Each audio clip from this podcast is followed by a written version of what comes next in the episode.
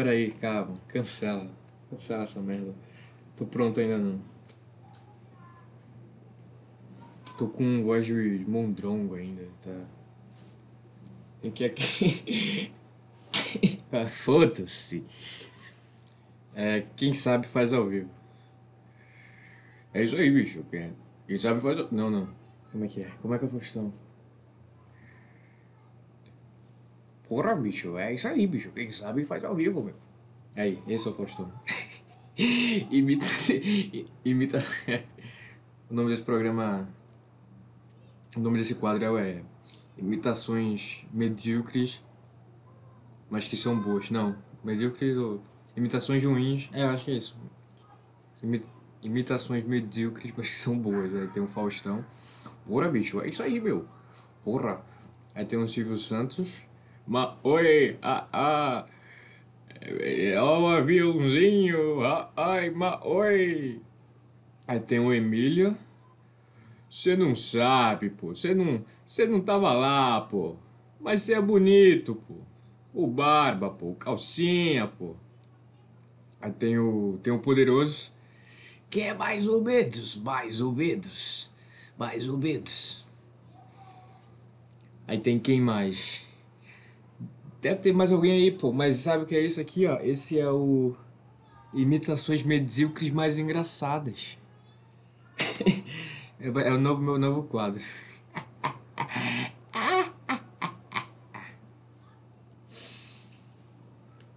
Acho que já deu, bora lá. Meu nome é João de Lira. Não, puta, de novo. Acho que já deu, bora lá.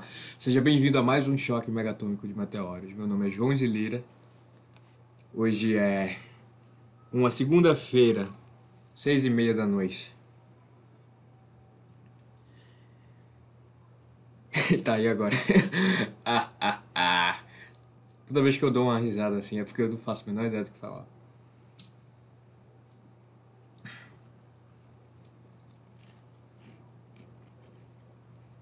Eu tô frio. Em minha defesa. Eu tô muito frio. Eu passei o dia inteiro hoje sem falar praticamente nada. A minha voz tá. Eu não. Fiquei. A musculatura da, da, do rosto, da parte que envolve a boca, a musculatura que envolve el aparato fonador, segundo as minhas aulas de espanhol, de fonética e fonologia, fonologia de espanhol, ele tá frio, os músculos eles estão rígidos. A voz, as cordas vocais, tá tudo travado, tá tudo rígido. Tá tudo. Uh. Mas vai ser assim, eu não tô nem aí. Apesar da minha voz, apesar de ela estar tá assim, puta, eu acho que, nossa, deve estar tá mamãe muito grossa. Mas mamãe muito grossa. Tá grossa aí, pô. Que voz. É, não, não deu certo. Ia fazer um negócio. A falha. Isso foi uma falha de uma imitação medíocre. Mas apesar da minha voz, tá uma voz melancólica, eu tô muito feliz hoje. Eu tô absurdamente feliz. Hoje eu fiz a maior compra da minha vida. Nesses meus 19 anos. A maior compra em 19 anos. E provavelmente. Provavelmente não, com certeza, a maior compra. Supondo que eu vou viver mais o que? Uns 60 anos? para fechar com 80 legal? A maior compra desses 19 anos mais dos 60 anos que estão por vir. O que é, o que exatamente eu comprei? Você se pergunta, ó, oh, meu caro ouvinte. Pois bem, eu lhe digo. Eu tenho um grande fascínio por literatura que envolva a religião. Sobressaindo a religião católica. Por quê? Bom, eu acredito. Tô comendo bolacha, por sinal. Foda-se profissionalismo. Eu acredito que porque eu, por ter crescido dentro da Igreja Católica, eu, eu tenho isso ainda dentro de mim. Ainda tem um garotinho católico que acha fascinante olhar a, a estátua de, de resina gigante que ficava em cima do altar de Jesus na cruz, assim. Por sinal, eu já fui em muita igreja católica, mas muita. Eu já vi fotos de igreja, quando tem a missa do Papa, essas porra, a gente vê a igreja. Em nenhuma eu vi um crucifixo tão bonito quanto a, a, a da igreja que eu, daqui do meu bairrozinho de nada. Era um puta Jesus, assim, gigantesco, assim. Não era uma cruzinha, era um pá, puta cara crucificado pra caralho, assim, na cruz. E com a cabecinha assim, inclinadinha no ombro, assim, com o olhinho fechado. Assim, ah, ah, que dor, ah, está doendo. E eu ficava olhando para aquilo e falava, caralho, que Caramba, cara, que foda, uou. Pensava, caramba, que foda. Porque, até porque pra mim palavrão era, era pecado. Não pecado, mas era no mínimo errado. Mas sim, pode ser por isso. Como os meus dez primeiros anos, até alguns poucos depois, eu cresci nesse ambiente, fortemente cercado por esse ambiente. E por ser um ambiente muito fascinante, ambiente não igreja, ambiente é o que se fala na igreja, o que notebook é descarregar? Ah, tá. Não. O que se fala na na igreja é muito interessante. Para uma criança você vê, é uma merda, você fica com medo, mas a ideia, nossa, tem fulaninho aqui, tem blá blá blá, tem um satanás, aí tem Jesus, aí aconteceu isso, aconteceu aquilo. Pega, pega. Você, quem já frequentou, você sabe quem pega. Até para quem não frequentou, tem um fascínio. É fascinante. A primeira teoria é essa. Ainda tem um garotinho católico dentro de mim. A segunda é que, como um potencial escritor que sou, como o mais novo gênio que está ainda para ser descoberto, a história da Bíblia é literalmente a maior história da humanidade, a história mais bem contada de todos os tempos. É muito foda, é muito interessante. O, o Novo Testamento, até a parte. Até, até, até onde tem participação de Jesus, é uma puta de uma história. É uma puta de uma história. E o que vem antes e o que vem depois disso também é legal. É muito interessante. É fascinante você. Por quê? Porque é literalmente a criação de uma mitologia. Por que a gente é tão fascinado pela mitologia grega? Porque a gente gosta de saber quem foram. Quem foi, quem foi o primeiro deus? Foi Fulano. Ah, e depois veio isso, depois Cicrano, e depois a história aconteceu assim, assim, assado. Porque a gente gosta disso? Porque a gente tem um fascínio por mitologias.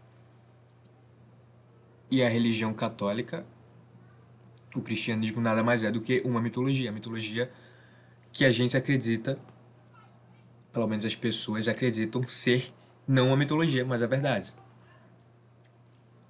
Mas é, são todos os aspectos da mitologia. É um, a criação de tudo e daí o princípio e depois as, o que vem sabe as coisas que sucedem as histórias do mundo antigo e depois as histórias dos heróis do mundo antigo era sei lá Poseidon ia para tal canto e fazia blá blá blá na época moderna, em aspas, que seria dos heróis, Aquiles vai para Troia e luta e o caralho. Nos tempos antigos, Abraão, que isso e aquilo e blá blá blá. No tempo moderno, em aspas, moderno, em aspas, mas já deu, já deu para entender. Jesus tem isso. A, a, a jornada. Eu não sei.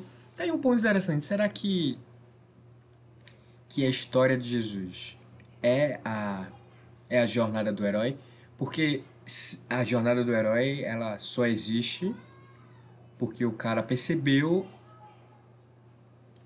essas semelhanças, né? Ah, as histórias, a grande maioria delas, principalmente as mais famosas, a que o povo mais conhece, são todas assim. Começa assim, depois tem isso aqui, assado, bolinha e fofo. Termina com fofo. E todas elas têm. E muito provavelmente. Bora lá. Deixa eu pesquisar. Que eu não sei exatamente de cabeça. Exatamente. A estrutura da história de Jesus. Eu sei por alto. Apesar de eu ser um garotinho católico, de ter sido um garotinho católico que ia pra igreja todos os domingos, eu tava pouco me fudendo pra 90% das coisas. A única coisa que eu achava legal era o período de abril da Páscoa, quando tinha a missa quinta, sexta e domingo, principalmente quinta. Quinta nem tanto. A graça era a missa da sexta, era uma merda. Tem uma puta procissão que tu tem que fazer. Tu sai da igreja principal Aí vai pelo bairro, aí desce, vai, sobe. Faz um caminho absurdo pra ir pra uma igrejinha de nada. Aí depois tu volta isso tudo, você vai cantando, as velhas cantando, você acende a velhinha vai indo. Faz, sei lá, uma hora de caminhada para chegar indo e vindo. Pera aí, isso fez sentido? Deixa eu, deixa eu recolocar aqui. Uma hora de caminhada para você ir do ponto A ao ponto B, do ponto B voltar pro ponto A para só daí vir começar a missa. Mas essa missa era foda porque sexta-feira é o dia que Jesus morreu. Aí daí era uma, era uma missa mais carregada, assim. E o meu fascínio maior sempre foi essa parte. Eu sempre gostei, gostava muito de ver o filme de Jesus só para ver a parte da crucificação. Eu sou masoquista, sadomasoquista? Qual a separação? Eu gosto de ver pessoas sofrendo? Não, é só porque é muito fascinante. Para uma criança, esse conceito é muito forte. De você pensar que realmente existia uma pessoa que tomou porrada pra caramba. E tem toda. É muito romantizada, a verdade é essa. É uma história muito romantizada. Como qualquer coisa que a gente faz, a gente romantiza pra caramba. Isso chama muita atenção. Mas é. A minha parte preferida é essa época, não só porque no domingo tinha é, é Páscoa, tinha chocolate, como nos dias antes. E não era que eu gostava da missa, eu só gostava da história. E eu ia pra missa obrigado. Só que quando eu chegava em casa, eu ligava na Record e tava passando lá, Jesus de Nazaré, aquele puta filme gigantesco que eu descobri um dia desses que não é um filme, é uma série que foi compilada num filme. Por isso que é um puta filme de três horas e pouca. E eu adorava aquele filme, porque era muito bom, mas eu, puta, dá muito medo. Tava muito medo.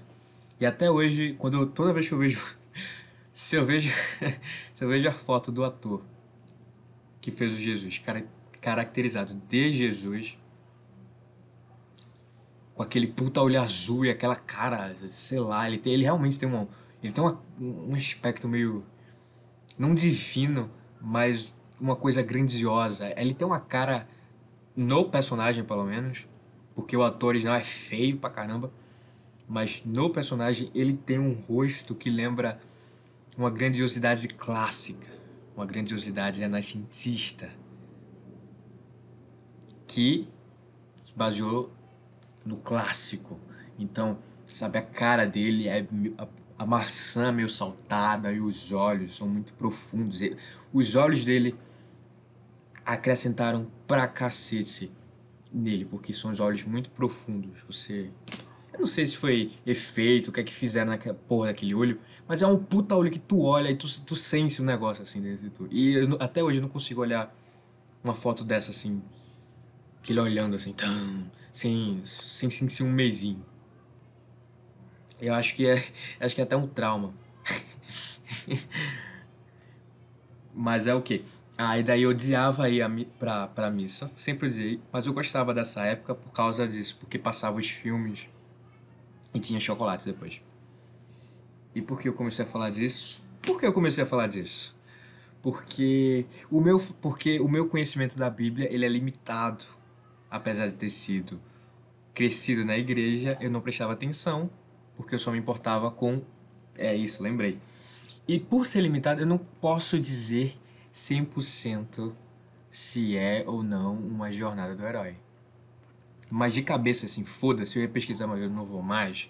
Porque o bom é assim, você fala coisa que você não sabe, e se você acertar, é foda, porque você tem uma puta lógica que funciona, e se você errar, é foda-se, você... Foda-se, é só mais uma coisa que você falou. Eu acredito que... Eu lembro de algumas coisas, tá? Eu lembro de muita coisa, tá? Por sinal, o que eu lembro é do filme, não da igreja. Nunca prestei atenção no, no evangelho. Jesus! Porra! Ah!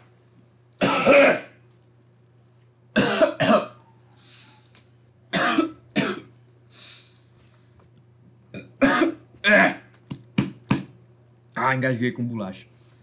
Sabe o que é isso? Blasfêmia, blasfêmia aqui, ó, tomando cu. Ai. Começa assim a história. Puta. Ah.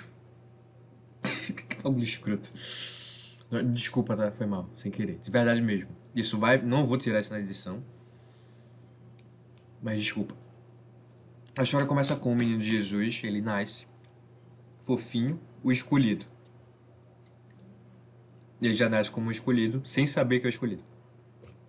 Só que quando chega a certa idade, ele simplesmente sabe, né? Ele só sabe. Segundo o filme, chega a hora que ele só. Ah, eu vou pro templo pra casa do meu pai. Tem isso, eu lembro muito bem disso.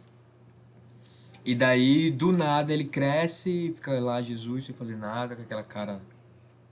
Com aquela cara etérea dele, tipo, oh, eu sou Jesus. E com certeza alguma coisa tira ele do local dele. Ele não tava de boaça, de cu pra cima na, no sofá de pedra da casa dele. E quer saber? Porra, quer saber? Eu vou, eu vou ali. Eu vou ali arrumar 12 negros para me seguir.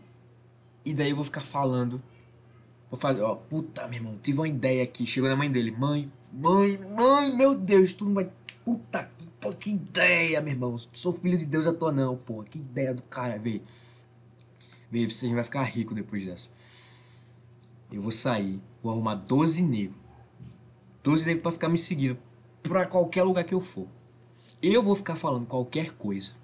Literalmente o que eu falar. Qualquer merda que eu falar. Falar de amor, paz, carinho, essas coisas que o pessoal gosta. Ah, baixa a guerra, sem guerra, vamos se amar, bababá, ame o próximo. A galera gosta disso, galera, sentimento humano, gostoso e tal. Falar qualquer merda assim. E esses 12 caras vão ficar ao meu redor prestando bastante atenção. Ele vai ficar, hum, nossa, nossa, que. Nossa, meu Deus, exatamente isso. E daí eles. No meio da praça, assim. Eu começo a falar como quer nada, aí chega o primeiro. Aí chega o segundo, aí assim vai até, até os 12, assim. Os 12 vai chamando mais gente. E assim vai de pouquinho em pouquinho. Aí daí, lá pro primeiro mês, assim, mais ou menos, quando eu já tiver com a galera legal, mantendo esse conversa de ah, amor, não sei o que, bababá, bibibi. E quando a, já tiver uma galera mais, mais fixa, assim mesmo, no final de cada, de cada palestra que eu fizer, eu começo a, a anunciar, pô. Aquele teu docinho que tu faz, aquele docinho que tu faz é massa, porra. Tu bota um ali, ah, agora pessoal, quem gostaria de comprar um docinho de Dona Maria? Porra. Galera lá, no sol, depois de uma hora e meia comigo falando qualquer merda. Porra, bate uma fome, velho. Dá pra gente deslocar. E é isso, isso, isso aí. Olha, olha que beat maravilhoso. Esse foi realmente um ótimo beat. De o que? Vamos lá, vamos, vamos, vamos pôr esse beat no papel, no Word. Eu peguei esse beat, eu tive a ideia desse beat agora. Eu quero botar ele no Word, porque depois eu quero escrever uma história sobre isso. Jesus Cristo finge. Jesus tem uma ideia de marketing que vai tirar ele e a mãe da miséria. para isso acontecer, ele usa o velho truque do. Qual é que é? Tem um termo para isso, pô. Essa parada normal, tipo. Tem Todo Mundo Deu Cristo também naquele episódio que eles jogam carta no metrô, que tem que achar a carta certa. Aí é um truque, pô. Primeiro chega um cara, aí o cara vai ganhando, ganhando, ganhando, ganhando, ganhando. Aí perde, só pra atiçar. Então, isso daí. Pega aí, bota isso em parênteses, assim, bum. Ele faz isso só que com 12 caba. E eles passam o primeiro mês assim falando qualquer coisa só para juntar a galera. E depois de certo tempo ele começa a vender aos poucos o produto da mãe para ficar rico. Olha que ótimo beats. É um ótimo beats, cara. Faz uma história disso aí agora. Porque eu tô com preguiça. Bota lá no crédito. Ideia de João de Lira, roteiro de teu nome. Ideia de João de Lira. É, história. Não, é. Ideia de João de Lira, história, caso seja um livro dê teu nome. Só bota meu crédito lá e me marca. Me marca no Twitter. É, vou fazer um Twitter só pra. é, marca lá no Twitter. Acabar esse programa aqui, vou fazer um Twitter só pra isso. Pra quando tu me marcar. Pra quando tu escrever, tu vai lá. Pai, tu marcou, oh, acabei aqui, eu fiz, é legal. Mas em algum momento, com certeza, teve o chamado do herói. Eu não tava de bobeira, Quer saber, vou lá fora. Não. Alguma coisa fez ele sair. O que é? Não faço a menor ideia. Não lembro. Fez ele sair. Eu lembro que eu comecei. Eu, tá, eu, tá, eu tenho que lembrar que tudo esse contexto aqui é só para explicar porque eu tô muito feliz. É, tudo isso pra. Puta caralho, que foda, hein? Esse programa tá foda. Eu comecei. Só vai saber. Se tu tiver atento, se tu tiver atento ao que eu tô falando ao programa, esse programa vai estar tá foda. Porque vai ser o programa inteiro só para contextualizar o motivo de eu estar tá feliz hoje. Mas bora lá. E daí Jesus ele fica. Alguma coisa chama ele. Daí ele sai. É, a entrada no novo mundo, que deve ser quando ele começa a juntar. Quando ele arruma um grupo. Aí, ó. Para de arrumar um grupo, arruma um grupo a entrar no novo mundo. As coisas vão acontecendo. E daí tem, entra o terceiro ato, que é quando começam os desastres, que é quando ele é tentado, que é quando ele é traído, é quando, quando ele é morto. E termina o terceiro ato de uma maneira espetacular, que é ele voltando à vida e subindo aos céus. Esse terceiro ato, o terceiro ato, puta que pariu. Eu realmente vou estudar isso daí. Eu realmente vou estudar. Eu já tenho, eu realmente tenho vontade de ler a Bíblia em si. Pelo Tão grandioso é o meu fascínio por temas religiosos, em especial o cristianismo, especificamente do cristianismo. Reformulando de uma maneira mais clara, eu realmente tenho vontade de ler a Bíblia para tu ver o quão fascinado eu sou pelo cristianismo, cristianismo ponto, foda-se outras religiões. Mas esse terceiro ato, o terceiro ato da história de Jesus, ele é muito Puta que pariu. É literalmente a história que todo mundo conhece o final. E todo mundo gosta do final. Todo mundo prefere o final. Aquela parte que ele tá no monte conversando com a galera. Foda-se, ninguém gosta disso. O que a gente gosta é a parte que ele é, que ele é tentado pelo Satanás, porque a gente gosta dessa interação, a gente gosta. Por quê? Porque o ser humano tem tanto fascínio pela figura do Satanás, figura do diabo. Tá aí uma pergunta a se pensar. Mas a gente tem um puta de um fascínio. E daí todas as passagens que envolve ele, o diabo, diretamente é extremamente fascinante. E daí o terceiro ato começa com isso, eu diria. Com ele lá orando com a galera e daí do nada chega o diabo e começa a tentar. A gente gosta de ver daí. A gente gosta, ó, já sei.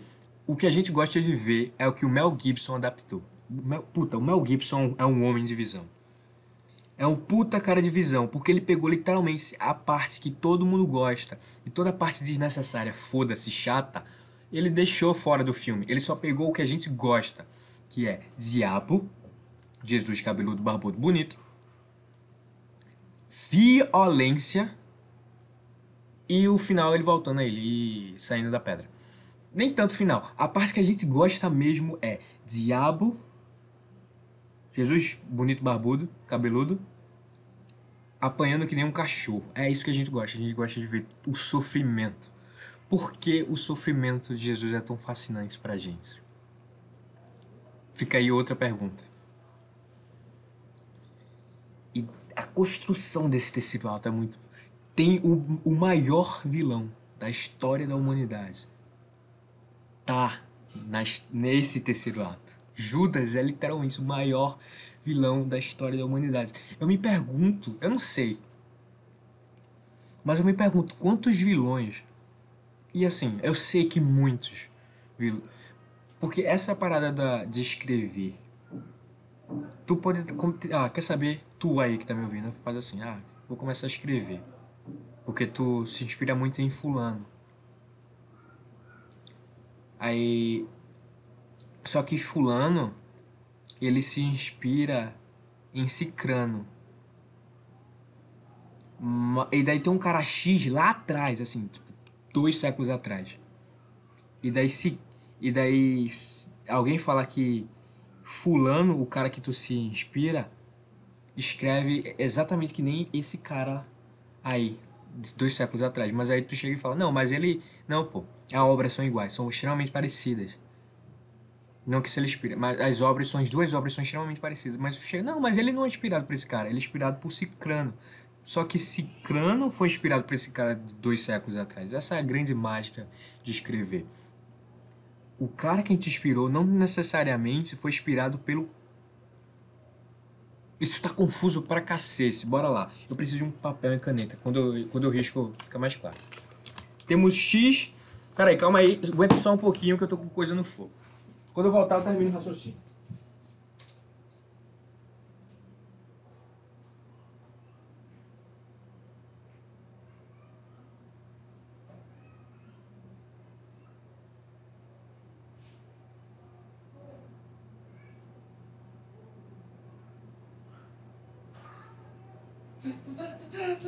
Calma, calma, cara. Ei, calma, voltei, voltei.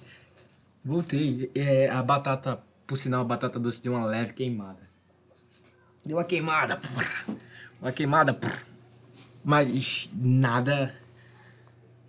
Mas tá com um cheirinho de queimado.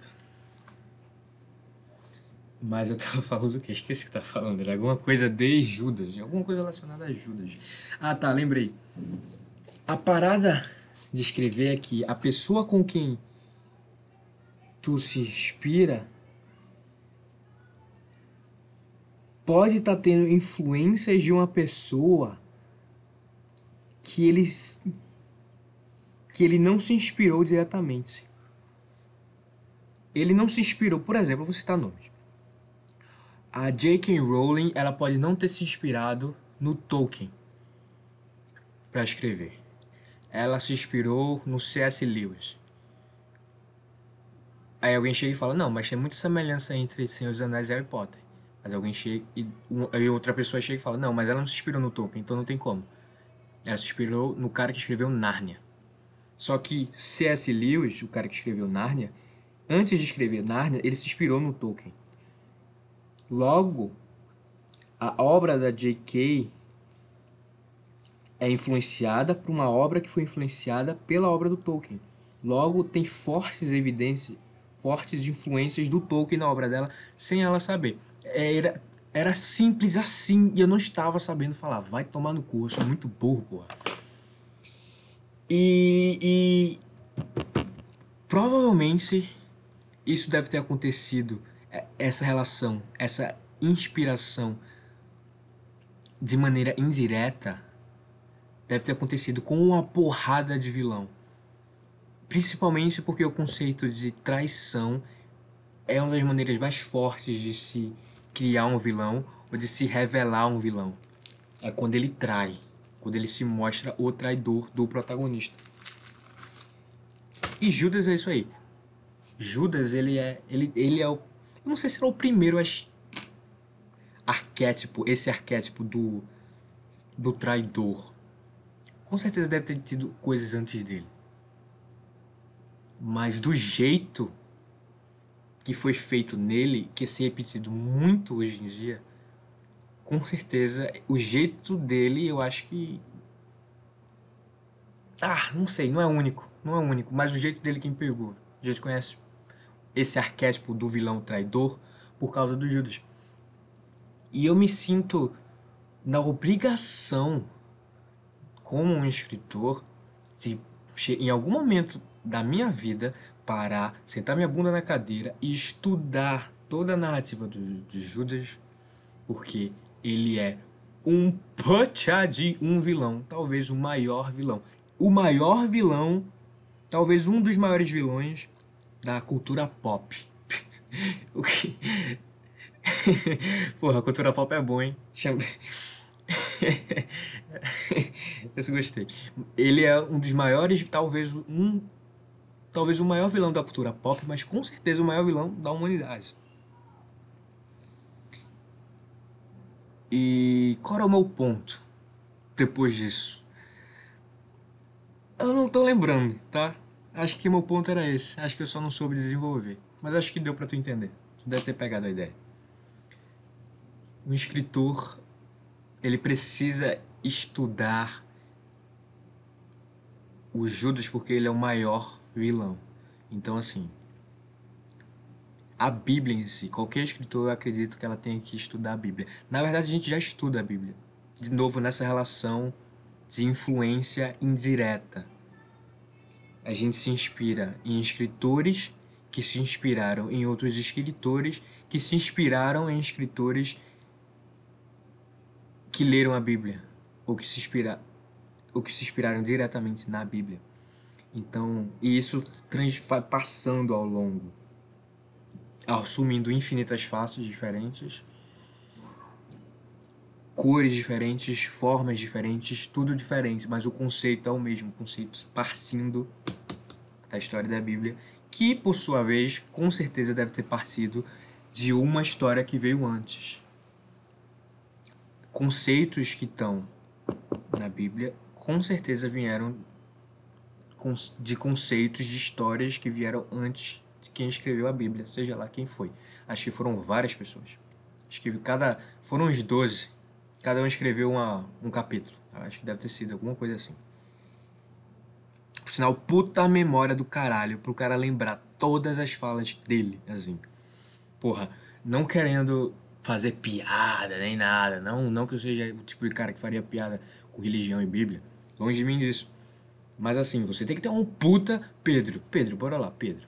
Pedro é apóstolo, não sei. Paulo. Paulo com certeza é, então vamos no Paulo. Vamos lá, Paulo.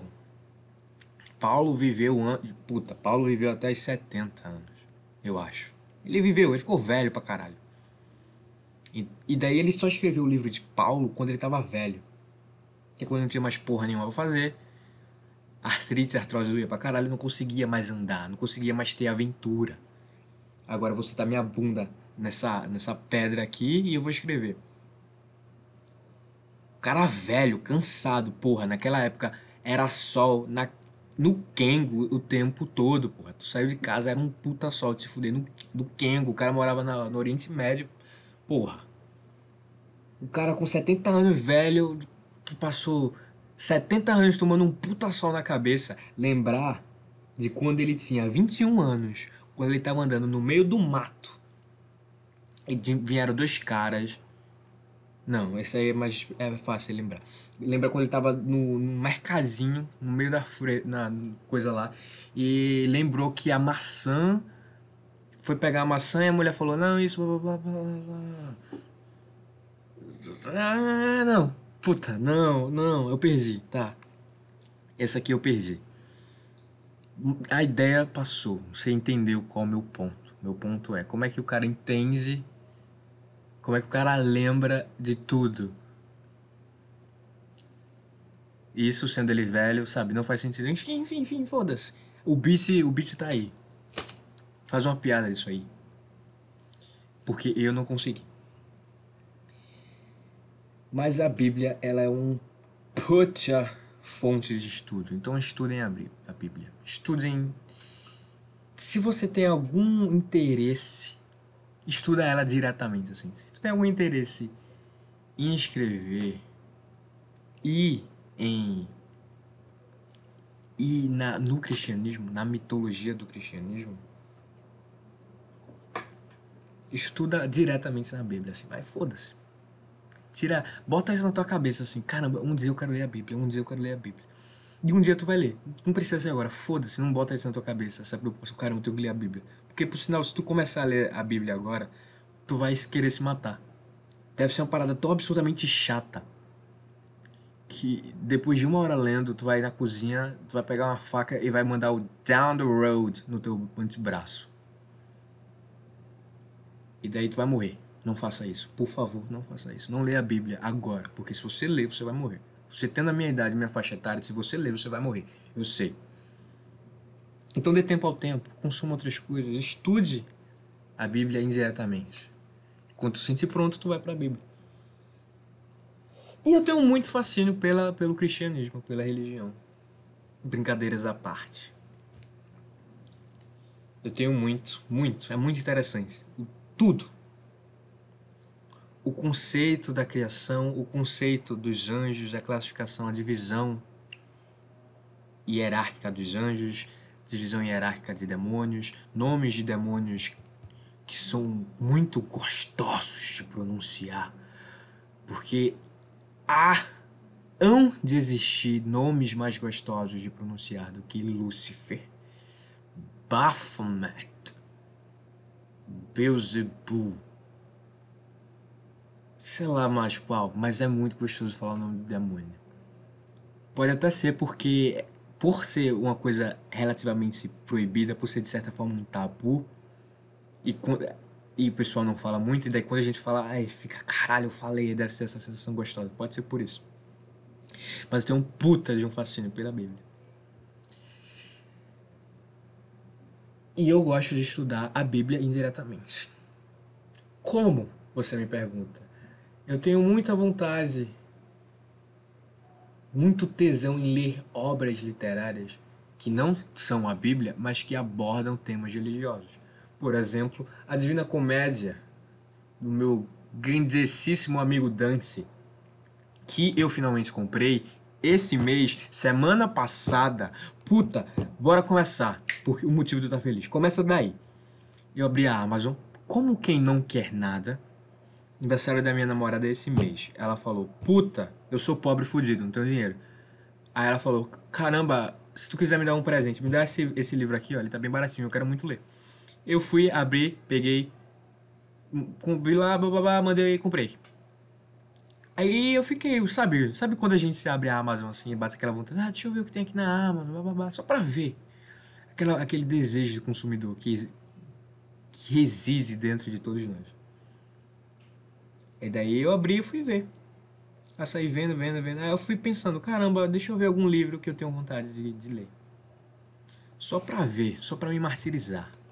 Só para eu sonhar que um dia eu vou ter. E daí, o primeiro que veio foi a Divina Comédia, porque eu tenho muita vontade de ler a Divina Comédia.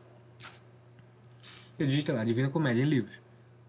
Para o meu choque, estava lá a Divina Comédia completa, ou seja, Inferno, Purgatório e Paraíso completo, pela bagatela de 20 reais. 20 biluladas de reais. 20 fucking reais. 20 caralhados reais. 20 reais. A comédia de Vena completa por 20 reais. Eu não perdi nem tempo. Eu não, mas eu não perdi tempo, irmão. Eu só cliquei foda-se. Primeira compra, compra, compra, virou cebolinha agora. Primeira compra da Amazon. Frete é grátis.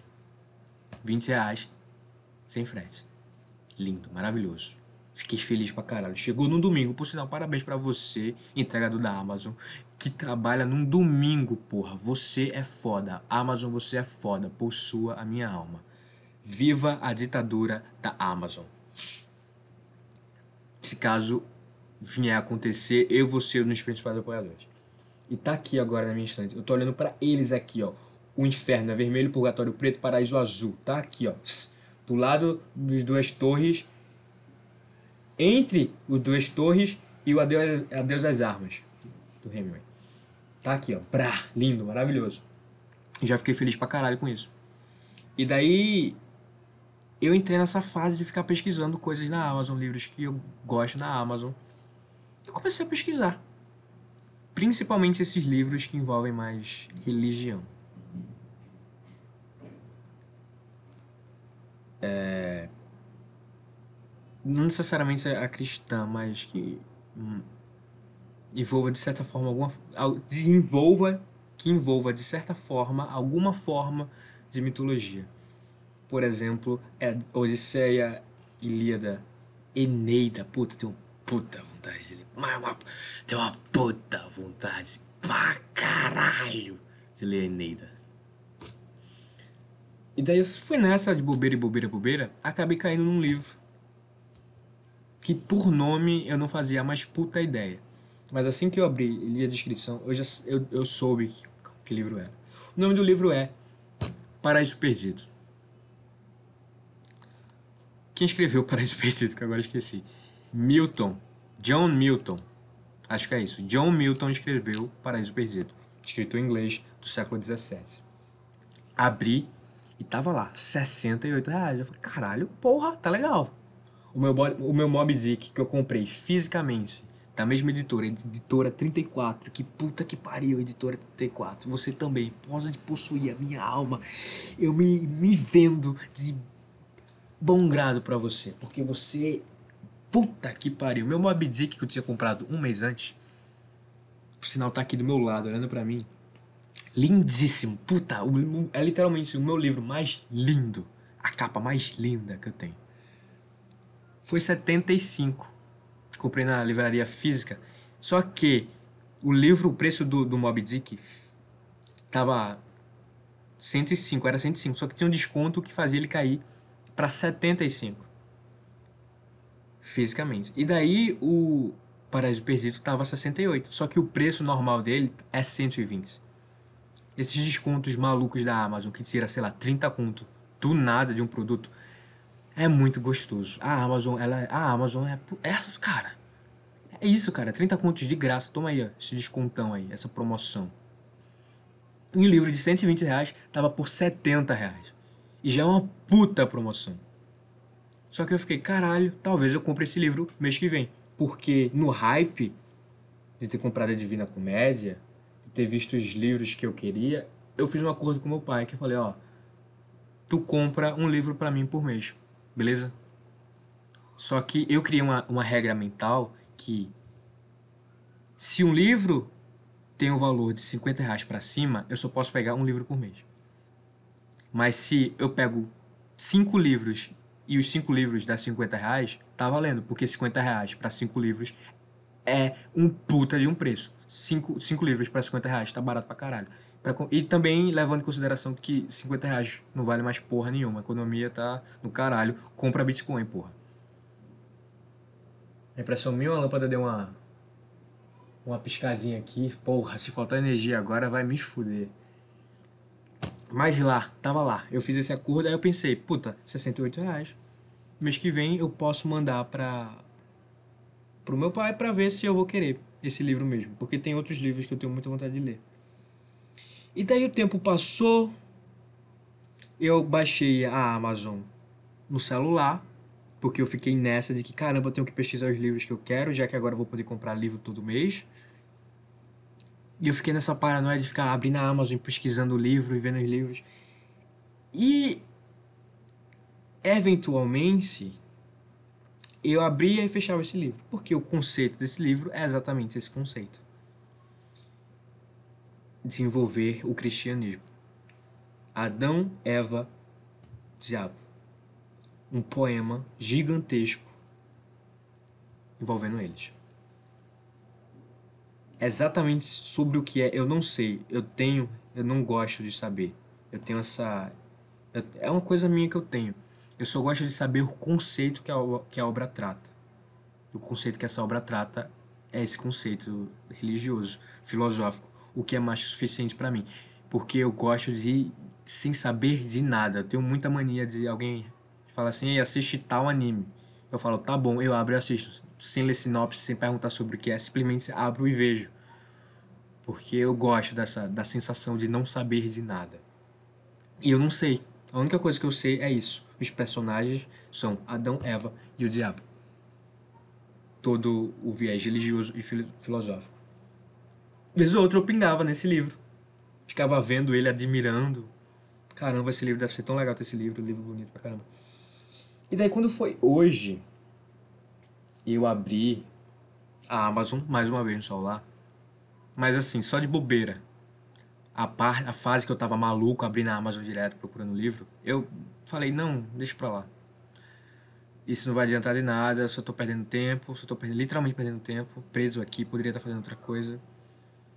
Pra ver um livro que eu vou comprar pro mês que vem, que pode ser uma escolha completamente diferente, que no mês que vem eu posso estar tá com do nada vi uma vontade de pegar uma coisa que não tá nenhuma das, aqui nessa lista. Não tem. Mês que vem pode vir a vontade de uma coisa que não tá na lista, nessa lista que eu tô perdendo tanto tempo para fazer. E. E. E foda-se. Passou uns dias e quando foi hoje eu abri a Amazon para pesquisar alguma coisa, algum livro em inglês, porque eu, gosto de. Quando o original é em inglês, eu gosto de pegar, porque acaba ficando mais barato. Porque em inglês tem muito mais produto. E por ter muito mais produto, o valor fica mais baixo. E como eu sei ler inglês, e daí eu saí vendo algumas coisas em inglês e aí, bum, logo de cara veio, caramba, deixa eu ver esse livro aqui em inglês. Paradise, Paradise Lost. Eu digitei lá e tava lá, uma versão em inglês, 50 conto. Aí eu falei, caralho, porra, 50 conto. Em português tá 70, em inglês tá 50, ó pra aí. Essa, essa mão na roda. Só que assim, é um livro do século 17 que tem uma envolve religião, é um livro muito denso, tem muitas referências a muitas coisas. Essa leitura em português já pode ser muito complicada, já você precisa estar tá muito atento. Em inglês ainda, usando o inglês mais arcaico, pode ser ainda mais complicado. E eu fiquei nessa. Aí daí eu fui abrir a, a versão em português da editora 34, meu amor, um beijo para você, mexendo de graça aqui para você quando você quiser. E eu fiquei nessa comparando, vai e vem, vai e vem. E do nada eu percebi uma coisinha chamada desconto. Tem uma caixinha lá de desconto. E eu vi lá, desconto de 20 reais se você comprar pelo app da Amazon. Aí eu cliquei para ver. Aí eu vi que eu tinha dois descontos. Um desconto de 20 reais e um desconto de 15 reais. Se comprado pelo app da Amazon. E daí minha cabeça, ela, puta, minha cabeça, ela começou a maquinar. Ela falou, peraí, porra. Acabei descobrindo que a edição em português ela é uma edição bilíngue. A edição que eu vi em inglês ela tinha 400 páginas, quase 500. Quando eu fui ver a versão em português tinha 800. Eu fiquei, caramba, como assim? Daí eu fui ler mais sobre o produto, as críticas, comentários e é uma edição bilíngue. E o, e o, por, o quão foda ela é ser bilíngue para mim. Primeiro porque eu gosto de consumir coisas no original. Como eu sei inglês, eu prefiro consumir no original. Não só porque também é muito mais fácil de achar coisas em inglês.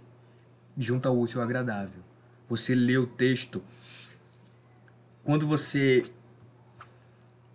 pesquisa, tá mais nesse meio de não precisa nem estar tá dentro desse meio de, de livro e querer escrever, ser escritor e letras, essas coisas. Mas enfim, uma coisa que se mantém é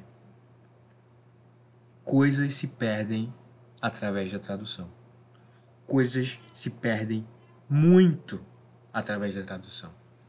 Então, por isso, ler em ler no original, porque no original você vai ter exatamente o que é, as mesmas palavras, a mesma entonação, a mesma intenção. E as palavras são muito fortes. Às vezes, uma palavra diferente, mesmo que seja de certa forma um sinônimo, mu pode mudar o jeito que você recebe uma mensagem. E por isso que é foda essa edição bilíngue. Porque eu posso ler o original e pegar o texto original. Por causa desses motivos que eu acabei de falar. Mas por também ser uma leitura mais complicada, caso eu não entenda alguma coisa, eu tenho o português do meu lado.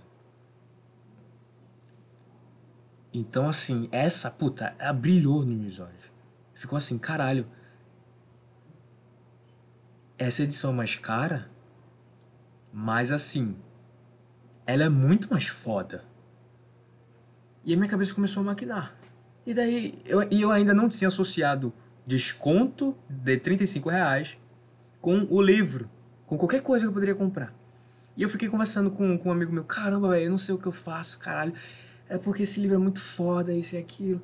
É daí que eu finalmente, pum, me liguei. Percebi, bateu. Eu falei, ah, lá. O preço original desse livro é 120 mangos. Ele tá por 70, 68 reais. Eu tenho um desconto de 35. Eu não sei se tem como aplicar os dois descontos. Às vezes talvez só dê para aplicar um, não sei, nunca usei a Amazon. Eu sou novo, nunca sou, não sou de comprar na Amazon, nunca.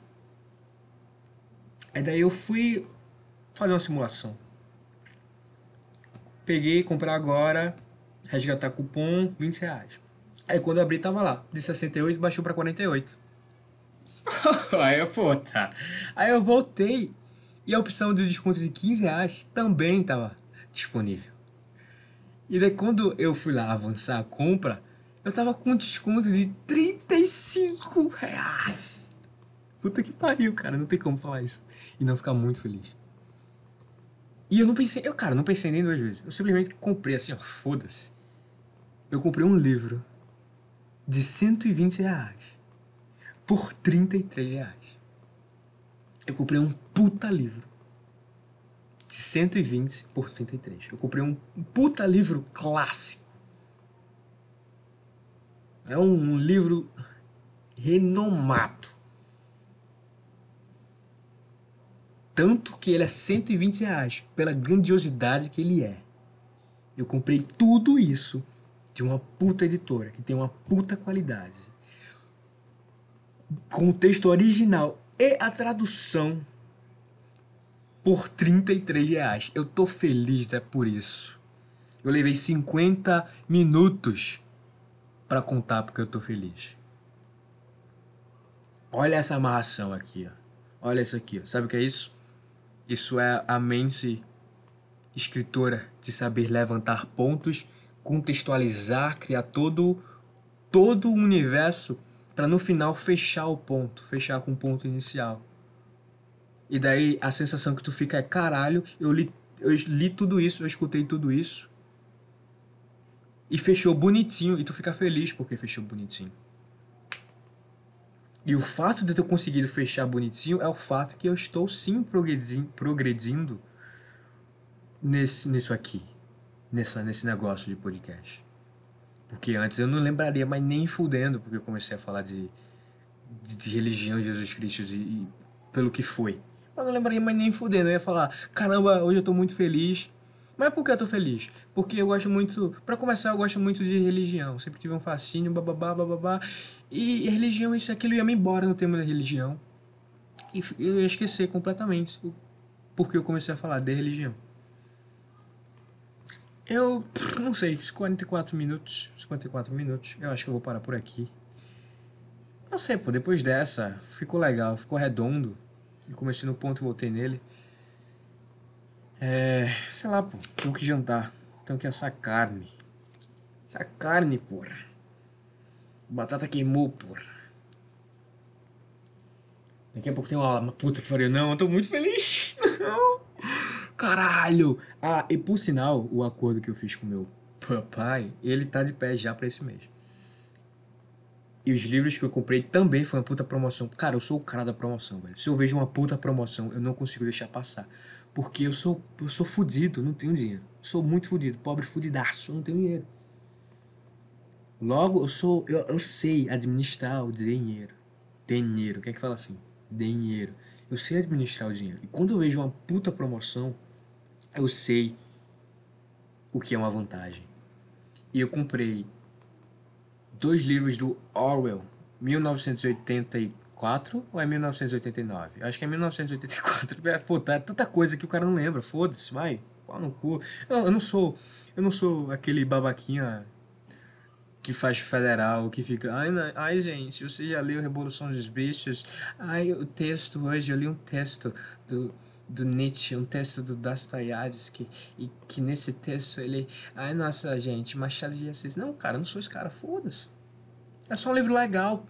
Parece ser um livro legal. Fala de uma distopia legal. Eu já li. Eu já, antes, no passado, já li parte dele. Eu achei legal.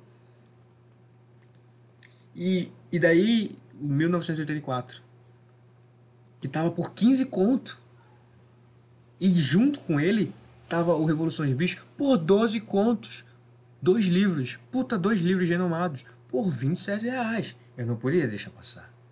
Do mesmo jeito que eu não deixei um livro de 120 passar por 33. Do mesmo jeito que eu não deixei a Divina Comédia, que é um puta, uma puta obra renomada, que normalmente é cara, é acima dos 50, estando por 20 reais, não poderia deixar passar. Então, assim, eu admito que foi compulsivo da minha parte comprar num único mês três, cinco, seis livros. Eu realmente admito. Seis livros porque a Divina Comédia são três. Eu admito ainda mais que foi extremamente compulsivo sabendo do fato que eu ainda estou lendo Mob Dick. Por quê? Porque quando eu comprei Mob Dick, eu não li ele na época. Porque foi quando começou a faculdade, eu tava atolado de coisas, não tava sabendo conciliar nada. Tava meio mal, assim, tava meio. Tava, tava meio mal, porra. Meio mal, porra. Tava sem saber o que fazer, o que, que eu faço, eu, eu, o que eu. Eu vou assistir, eu vou escrever, eu vou estudar, eu vou consumir, vou jogar, o que é que eu vou fazer? Sabe, é tanta coisa que eu deveria estar tá fazendo, tantas coisas que eu tenho que fazer como obrigação e coisas que eu tenho que fazer para crescer na área que eu quero me desenvolver que eu não sei o que fazer. Eu tava muito nessa fase. E acabou que o bonitão aqui, ele não foi lido. Ele foi lido umas umas, é, umas 40 páginas e ficou lá no cantinho. Aí daí eu voltei a ler ele esse mês.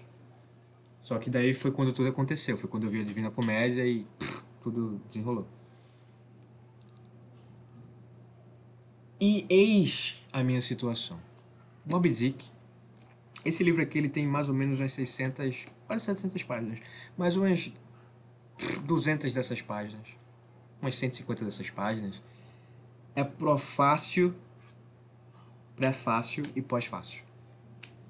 É, são outros autor, autores falando sobre, é, notas sobre a tradução, contextualização da época, porque é um livro da editora 34, é isso que eles fazem, eles fazem edições fodas, editora 34.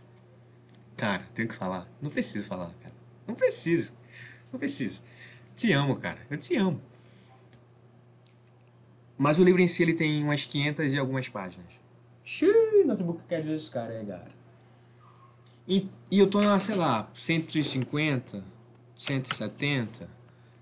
Eu tenho 500 páginas ainda para ler.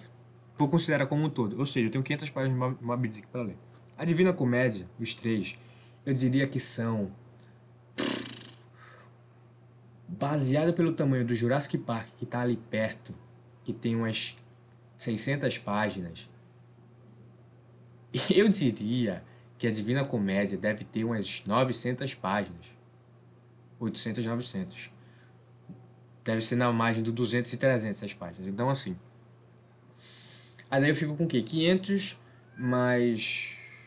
Mais é o quê? Mais 800, 1300. Mais dois do, do Oscar que eu comprei, que deve dar mais ou menos umas 500 páginas também. Acho que isso eu sendo bonzinho, porque 1984 pode ser umas 500 páginas também. Então, assim, eu acabo ficando com talvez umas 1.800, 2.000 páginas para ler.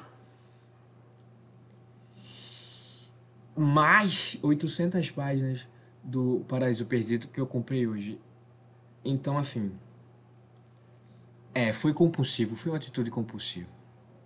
Como eu sei disso? Pelo fato de eu, que eu tenho 3 mil páginas para ler. Eu tenho ainda 3 mil páginas para ler. Então, é, foi compulsivo por isso. Mas valeu a pena até o último momento, porque foi tudo muito bem gasto. Então é isso aí, cara. E eu vou ler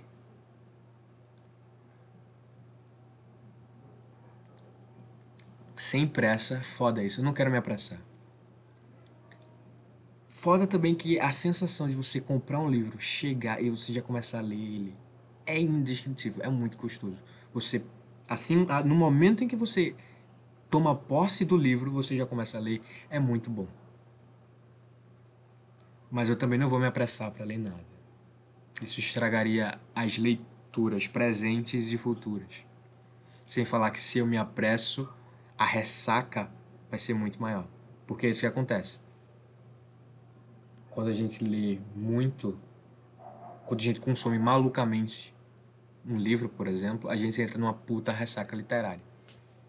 Quando tu maratona a saga Harry Potter, tu vai do primeiro até o último livro, e tu vai lendo, e tu lê tipo em dois meses tudo, tu passa um puta de um tempo sem ler nada, sem querer ler nada, sem vontade nenhuma, porque tu tá numa puta ressaca literária. Acontece isso com qualquer coisa. Se tu consome um anime muito fodamente, quando tu acaba, tu entra numa ressaca de anime. Se tu consome um jogo muito fodamente, quando tu acaba, tu entra numa ressaca de jogo. O que fazer para não entrar em ressacas é é o mesmo o que tu faz para não ter uma ressaca de álcool normal, de bebida. Ao invés de encher o cu de cana, tu só molha o bico. Se tu molha o bico todo dia, pouquinho em pouquinho, tu não vai ter ressaca literária. E é isso que eu preciso. Eu não preciso apressar a leitura nenhuma, não tenho que ler rápido, devagar ou de uma maneira específica. Não tenho que ler de uma maneira específica. Eu só tenho que ler aos poucos para não desenvolver uma ressaca literária. Porque aí sim, se eu desenvolver uma ressaca literária agora, tendo dois mil páginas para ler,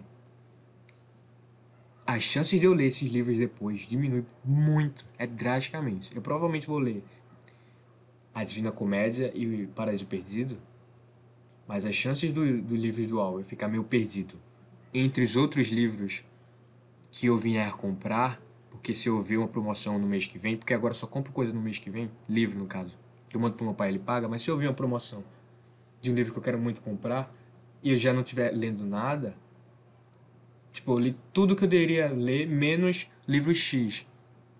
E eu achei esse livro que eu quero muito ler. Se ele chegar e eu não tiver começado a ler o livro X, o livro X vai ficar para depois.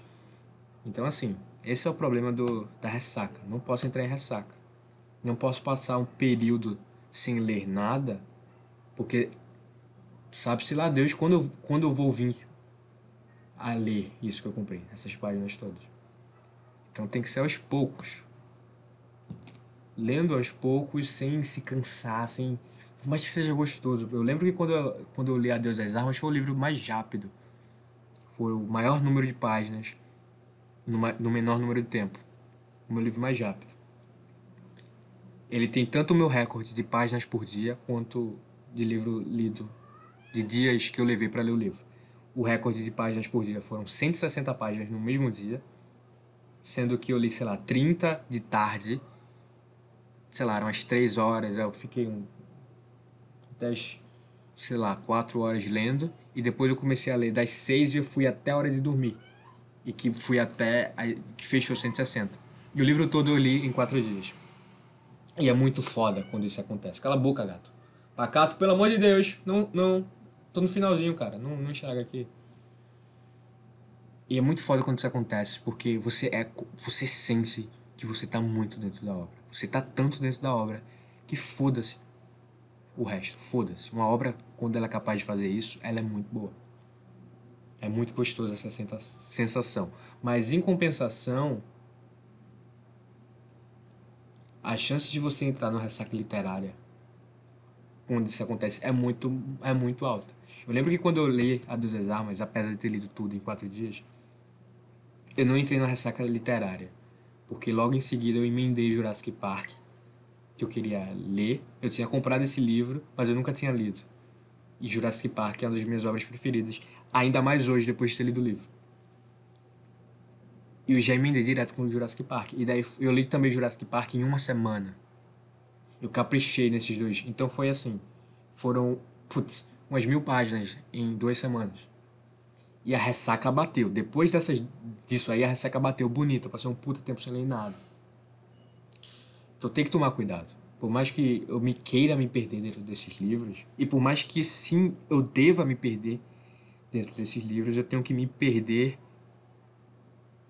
tendo noção de que eu estou me perdendo. Logo eu não me perco, porque eu estou com noção, estou tendo a noção que eu estou me perdendo. Se eu tenho noção que eu estou me perdendo, eu não estou me perdendo. Mas ainda assim, eu tenho que me permitir a ir embora. Caramba, se eu quero ler, deixa eu ler. Mas eu tenho que ter a noção de que, tá putz, mas agora eu tenho que parar.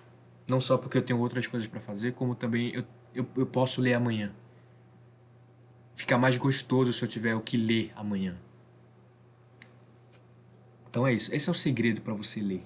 Puta, eu acho que eu acho que esse é o segredo para ler sempre. Eu tenho essa vontade. Eu acho que muita gente tem essa vontade de que, cara, eu queria ser uma pessoa que tá sempre lendo. Eu não queria ser, cara, eu já, já li vários livros, eu tenho várias coisas. Livros aqui, já li várias até mangá, quadrinhos, seja lá o que for, já li várias coisas. Só que eu sempre leio por uma fase e eu paro. Eu não queria que fosse assim, mas eu não consigo ser diferente. Eu acho que a resposta para resolver isso é isso. Sei lá, tu começou a ler Hellboy, tu começou a assistir Lupin the Third, o anime, não a série da Netflix, foda-se. O anime de 1971. Começou a assistir tal anime, esse anime. Tu decidiu assistir uma série de filmes uma trilogia de filmes. Tu decidiu também fazer seja lá o que for. Ao invés de fazer tudo de uma vez, ao invés de tu assistir os 27 episódios de Lupin num dia só, ou em dois dias, num final de semana, que dá fácil. Se, se vacilar até num dia tu assistir isso, eu já consegui fazer, eu já consegui os números, uma marca de, de, muito próxima a isso de episódios de anime por dia. Ao invés de fazer tudo isso por dia, ao invés de tu assistir a trilogia completa no mesmo dia, ao invés de tu ler cinco volumes de Hellboy de uma vez só, num dia, faz isso aos poucos, ao longo do tempo. Ler um capítulo de Hellboy. Um volume de Hellboy tem 30 páginas. É um, é um número padrão, tanto para mangá quanto para HQ. É um número entre 25 e 35 páginas por capítulo. Lê um capítulo por dia, pô. Lê um capítulo por dia. Pá, pá, pá, pá. Um volume tem umas 150 páginas. Parece muito, mas como é, é HQ 150 páginas, muito dessas páginas é visual, é puramente visual. O texto não são 150 páginas de texto. Lê um por dia, assiste um episódio. Assiste, puta, tira uma hora do teu dia e tu assiste três episódios. Tu tem uma hora do teu dia pra assistir três episódios do que tu quiser. Tu tá assistindo sei lá, tu tem Lupin e tu tem Monty Python que tu tá vendo. E, sei lá, tu fala, ah, então tá bom, eu quero ter uma hora, duas horas do dia, se eu quiser. Ou então, ou então só uma hora do dia para assistir essas coisas. Ou então uma hora de manhã, uma hora de tarde. Uma hora, ao invés de tu assistir Lupin de manhã de noite, assiste Lupin só de manhã.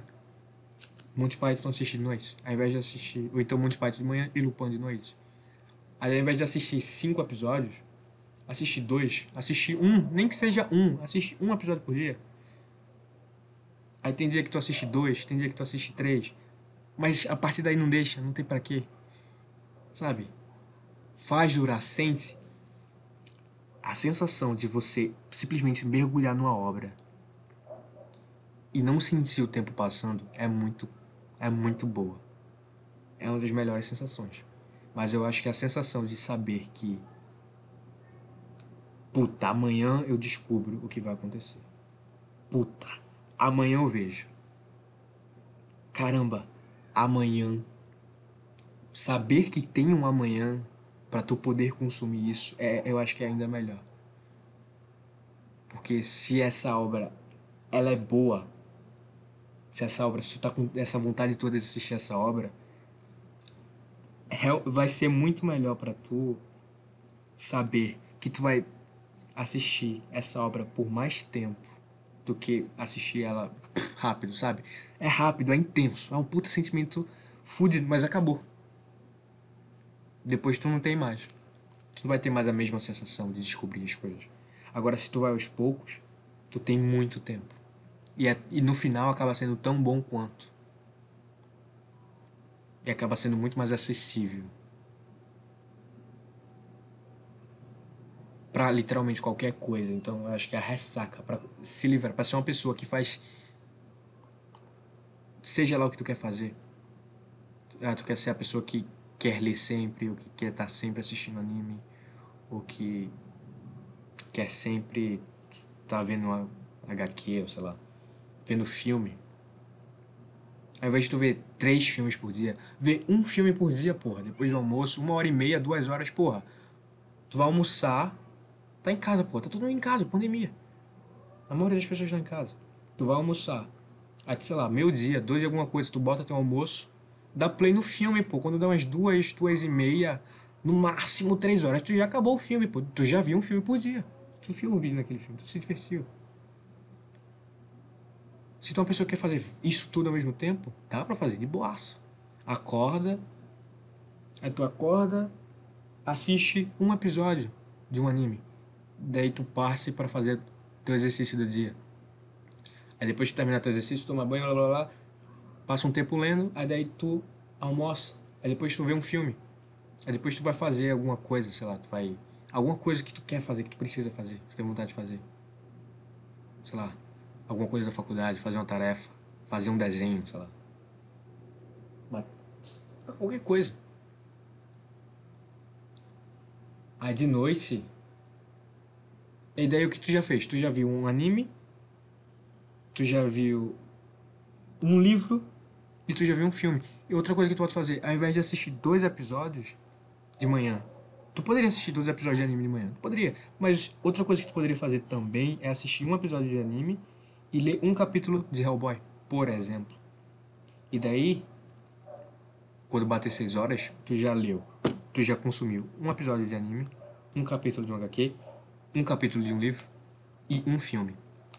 Tu ainda tem tempo para faculdade, para seja lá o que tu tem que fazer, academia, para tu que faz coisas de noite, para tu que estuda de noite, tu tem o teu tempo de estudar. E no final da noite, tu ainda tem, tu pode pode tirar uma hora, 40 minutos para tu assistir, sei lá, uma série. Dois episódios de Monty Python. Tu ainda consegue assistir o Big Brother.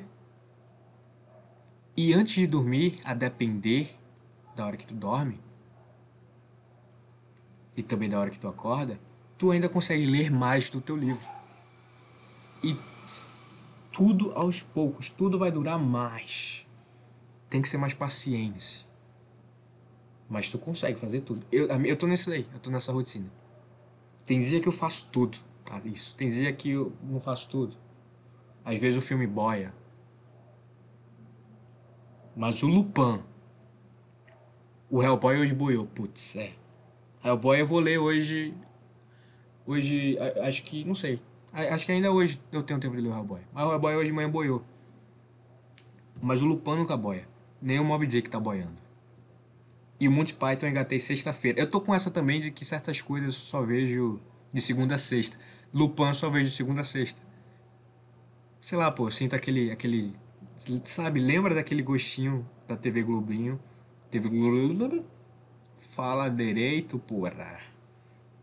Da TV Globinho, do, da Rede TV. Band Kids. Putz. Que só funciona de segunda a sexta, meu irmão. Aproveita, chegou na sexta, é só na outra segunda agora aí. Se vira nesse teu fim de semana. Faz qualquer coisa. Não se vira, porra. E quando chega na segunda, tu vai chegar com aquela vontade de ver. Eu tô fazendo isso para certas coisas também. Lupin tá com certeza. Então, assim, aos poucos, cara, o segredo, aos poucos, demanda mais paciência, mas é melhor, é mais divertido tu, tu, se, tu se envolve mais, porque quanto mais tempo tu passa com alguma coisa, tu se envolve mais. É, é, putz, é, é lógico, é o básico. Tu, tu sente mais. Tu... Essa é a parada. Esse é o segredo. Para sempre fazer alguma coisa, para sempre estar tá consumindo alguma coisa. E para você que pensa em, sei lá, trabalhar, ah, eu quero ser escritor, ah, eu quero putz, trabalhar com com arte, arte no geral, seja lá qual for. E literalmente quando eu falo arte, eu tô querendo dizer qualquer coisa. Mas eu acho que para facilitar, é, vai, não, João, é, facilita, porra. Mas para facilitar esse arte que eu tô falando é o conceito de genéricozão de arte que a gente cinema, TV, artista, livro, roteiro, HQ, animação, pintar, dançar, conceito básico, simples de arte. Se você tá nessa parada, bicho, consumir é essencial, principalmente escrever. Eu falo muito escrever, principalmente consumir. Se tu, se tu produz mais do que tu consome, alguma coisa tá errada. Isso vai ser influenciado claramente nas tuas obras, porque vai ter furos gigantescos, vai ter a, a tua falta de sabe, vai ter buracos nas tuas obras que as outras pessoas que consomem vão conseguir perceber. Ele tentou dizer tal coisa, não conseguiu. Ele tentou passar tal sentimento e não conseguiu. O modo que tu fala, isso transmite. Então, assim, tem que estar tá sempre consumindo mais do que produzindo.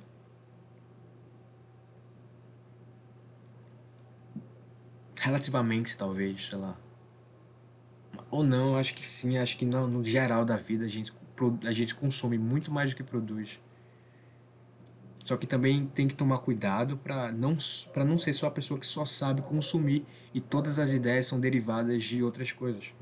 A parada também é consumir para conhecer, para sair do algoritmo. Veja filmes aleatórios. Não só ver filme de ação, cara. Só ver filme de herói. Vai ver um faroeste. Depois vai ver um puta drama. Vai ver um filme coreano de terror, nada a ver. Vai ver um puta filme ruim. Vai ver Kickbox Desafio do Dragão. Que é um puta filme ruim de luta. É um puta... Horrível, nojento esse filme. Mas eu consegui tirar uma puta sacada desse filme. Uma coisa nada a ver. Eu só vi o filme e o filme fez eu pensar numa coisa que deu uma puta de uma ideia para um, um conto que já está feito, por sinal. Está, foi feito já tem umas boas semanas, está para entrar no processo de revisão, porque eu já tô com uma visão diferente, que eu quero fazer aumentar, deixar mais rico, mais forte, mais interessante. Não é só consumir que um idiota. Se for só para consumir, fica no Twitter, porra. Aí sim, consumir roubar a ideia dos outros, fica no Twitter. Faz essa, essa merda de um jeito interessante. De um jeito interessante não, de jeito inteligente, seu débil mental. Macaco, uga uga, orangotango do caralho. Aprende a fazer também. Consome para tu entender como as coisas funcionam, para tu ter certo consome para tu saber para tu ter uma biblioteca mental. Agora mudando para desenho, para quem desenha. Porque comigo é assim, meu irmão. Eu sou um artista completo, velho. Eu trabalho lá e cá. Mudando para quem desenha agora, para quem pinta. Pega a gente que desenha, que tu gosta. Pega, pega o traço do Jojo. Pega o primeiro capítulo de Jojo. Pega cinco capítulos de Jojo. E fala assim: eu vou desenhar do mangá. E tu desenha página por página.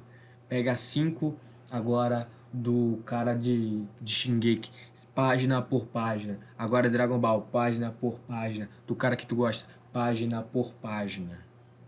Pega um artista, um pintor. Pega um HQ, pega HQ do Demolidor, do Batman, do Super-Homem. Página por página, treina até tua mão doer. Desenvolve a biblioteca. Não é... Porque quando faz isso, porque muito desenhista ele fica preso, ele só consegue desenhar um único traço. A maioria é traço de anime, porque é o traço que pega mais, a maioria das pessoas. Por quê? E é sempre um traço mais genérico. Por quê? Porque as pessoas não conseguem. Porque tem tantas pessoas pesquisando no YouTube, no Google, como desenvolver meu traço próprio. Porque essas pessoas elas não consomem, elas não têm bibliotecas. Bibliotecas artísticas Bibliotecas de traços. Biblioteca, seja lá o que for. Como é que tu tem uma biblioteca? Comprando o livro e lendo a porra do livro. Tu compra livro e lê livro. Até uma hora que tu vai ter livro pra caralho. E daí tu pode falar, olha aqui, a minha pequenina biblioteca. É a mesma coisa, é o conceito para pro artista. Pega um artista e desenha ele pra caralho. Pega outro e desenha ele pra caralho. Traços diferentes. Não traços iguais, traços diferentes. Coisas completamente. Pega uma parada realista, um toon, um, cartoon, um mangá, mas assim, aquele traço japonês escrachado, uma parada sei lá, um traço extremamente estilizado, pega e faz, estuda, analisa, fica olhando para a imagem, que nem um idiota. Tipo, você fala, caramba, tá fazendo o quê? Não, pô, tô vendo aqui negócio. Tu passa lá meia hora só vendo, analisando os espaços vazios, desenvolvendo essas bibliotecas. O jeito para tu quebrar. Tu só sabe desenhar coisa do traço de Naruto. O, jeito, o único jeito de quebrar isso é tu começar a desenhar com outro traço. Ao invés de passar a copiar os desenhos de Naruto, que foi o que tu fez desde quando tu tinha teus 13 anos de idade, hoje tu tem 18, tu gosta de desenhar, mas tu só consegue desenhar tudo com traço de Naruto, isso te incomoda, tu sente que tu não tem uma coisa própria, deixa de desenhar Naruto e começa a desenhar Jojo. Do mesmo jeito que tu fez. Tu abria e copiava exatamente igual. Lá atrás, tu não começou assim? Naruto, e tu copiava exatamente igual o traço do cara idêntico. Até as sombras, tudo tu fazia igual. É a mesma coisa que tu vai fazer igual. Treinamento. Tu não demonstra isso para os outros, porque daí é cópia, daí é plágio. Eu acredito nisso. Eu acredito que é escroto. Eu não acredito que tu deva ser multado. Só acredito que é, é mau caratismo. Se tu fizer isso na cara de pau. Mas e publicar a depender da situação, porque um traço é só um traço. Tu só não vai se destacar porque um cara fez primeiro. Mas se for só um traço, foda-se. Mas se for. Então, é. Foda-se que tu tá copiando. Mesmo que tu publique, foda-se se tá exatamente igual. Tu só não vai destacar pelo teu braço. E talvez tu fique conhecido como o cara que copia o outro. Mas foda-se. Não tem problema nisso. Mas é o treinamento. Mas se for para o teu treinamento, treina, cara. Faz idêntico, igual. Foda-se. Foda-se. Replica inteira. Replica a obra do cara inteira. Replica 150 capítulos inteiros de One Piece. Eu te garanto que agora tu vai ter tanto Naruto quanto One Piece. A biblioteca, tanto de Naruto quanto One Piece. E essa parada, desenvolver, consumir, tu desenvolve essas bibliotecas. E tu precisa dessas bibliotecas. Porque. Não sei se eu vou falar merda agora. Não sei, nem sei se eu acredito de verdade nisso. Mas talvez o traço único ele só exista, a não ser que você seja um gênio, mas para você que não é um gênio, como nós somos, como nós somos não. Para você que não é um gênio, como agência que não, não é gênio, como a maioria das pessoas não é gênio, a gente, para a gente desenvolver a nossa coisa única, o que faz a gente se destacar, é consumindo outras coisas, pô. Você pega o verde, pega o amarelo e pega um laranja. O verde, se tu junta o verde com o amarelo, tu tem um azul. Se tu junta o amarelo com laranja, tu tem, ah, sei lá, um laranja, um azul, um amarelo mais claro. Se tu junta o laranja com o verde, tu tem, sei lá, marrom. Mas se tu junta, e daí já são cores diferentes. Mas se tu junta o amarelo com o verde com laranja, tu tem putz, um roxo, um lilás. Uma coisa mais única coisa que mais que se destaca. Então, para tu ter a tua coisa própria, primeiro tu tem que ter várias coisas dos outros. É tendo coisas dos outros que tu consegue ter. É entendendo, é sabendo replicar a escrita do Bukowski, a escrita do Hemingway, a descrição do, do Tolkien, os diálogos do, sei lá, os diálogos do Stephen King, a, a ambientação de. Puta, sei lá quem. Não importa. Não, é. Sabe? Pra tu ter. Me enrolei tudinho agora. Pra tu ter a, a coisa tua única. Tua coisa única.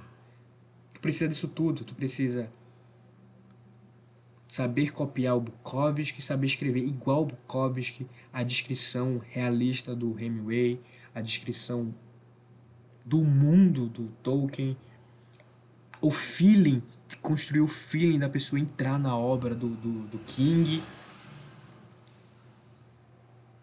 os diálogos de. sei lá. Quem é que escreve? Quem é que sabe escrever diálogo bem? Algum roteirista aí de cinema. Tem que saber replicar tudo, tu tem que saber entender tudo, como essas coisas funcionam, porque daí quando tu vai escrever o teu texto, tu vai ter um pouquinho de cada. E, e a partir do momento que tu tem um pouquinho de cada, tu tem uma coisa completamente nova. Tu tem um texto que tem o jeito que o Bukowski escreve, o jeito que o Hemingway escreve, o jeito que o Tolkien escreve, que o King escreve, que o que é, sei lá, que a J.K. escreve, que o Melville escreve, que o Milton escreve, que o Dante escreve. Tem tudo isso no teu texto, então é uma coisa extremamente única. É isso aí, foda-se, já deu. Consome devagarinho e consome sempre pra tu tá produzindo sempre. Não copia. Pega pra fazer uma coisa melhor. É isso aí. Tchau. Vou acabar aqui, foda-se.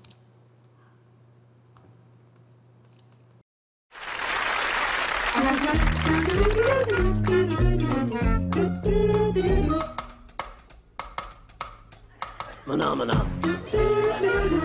Phenomena. Phenomena.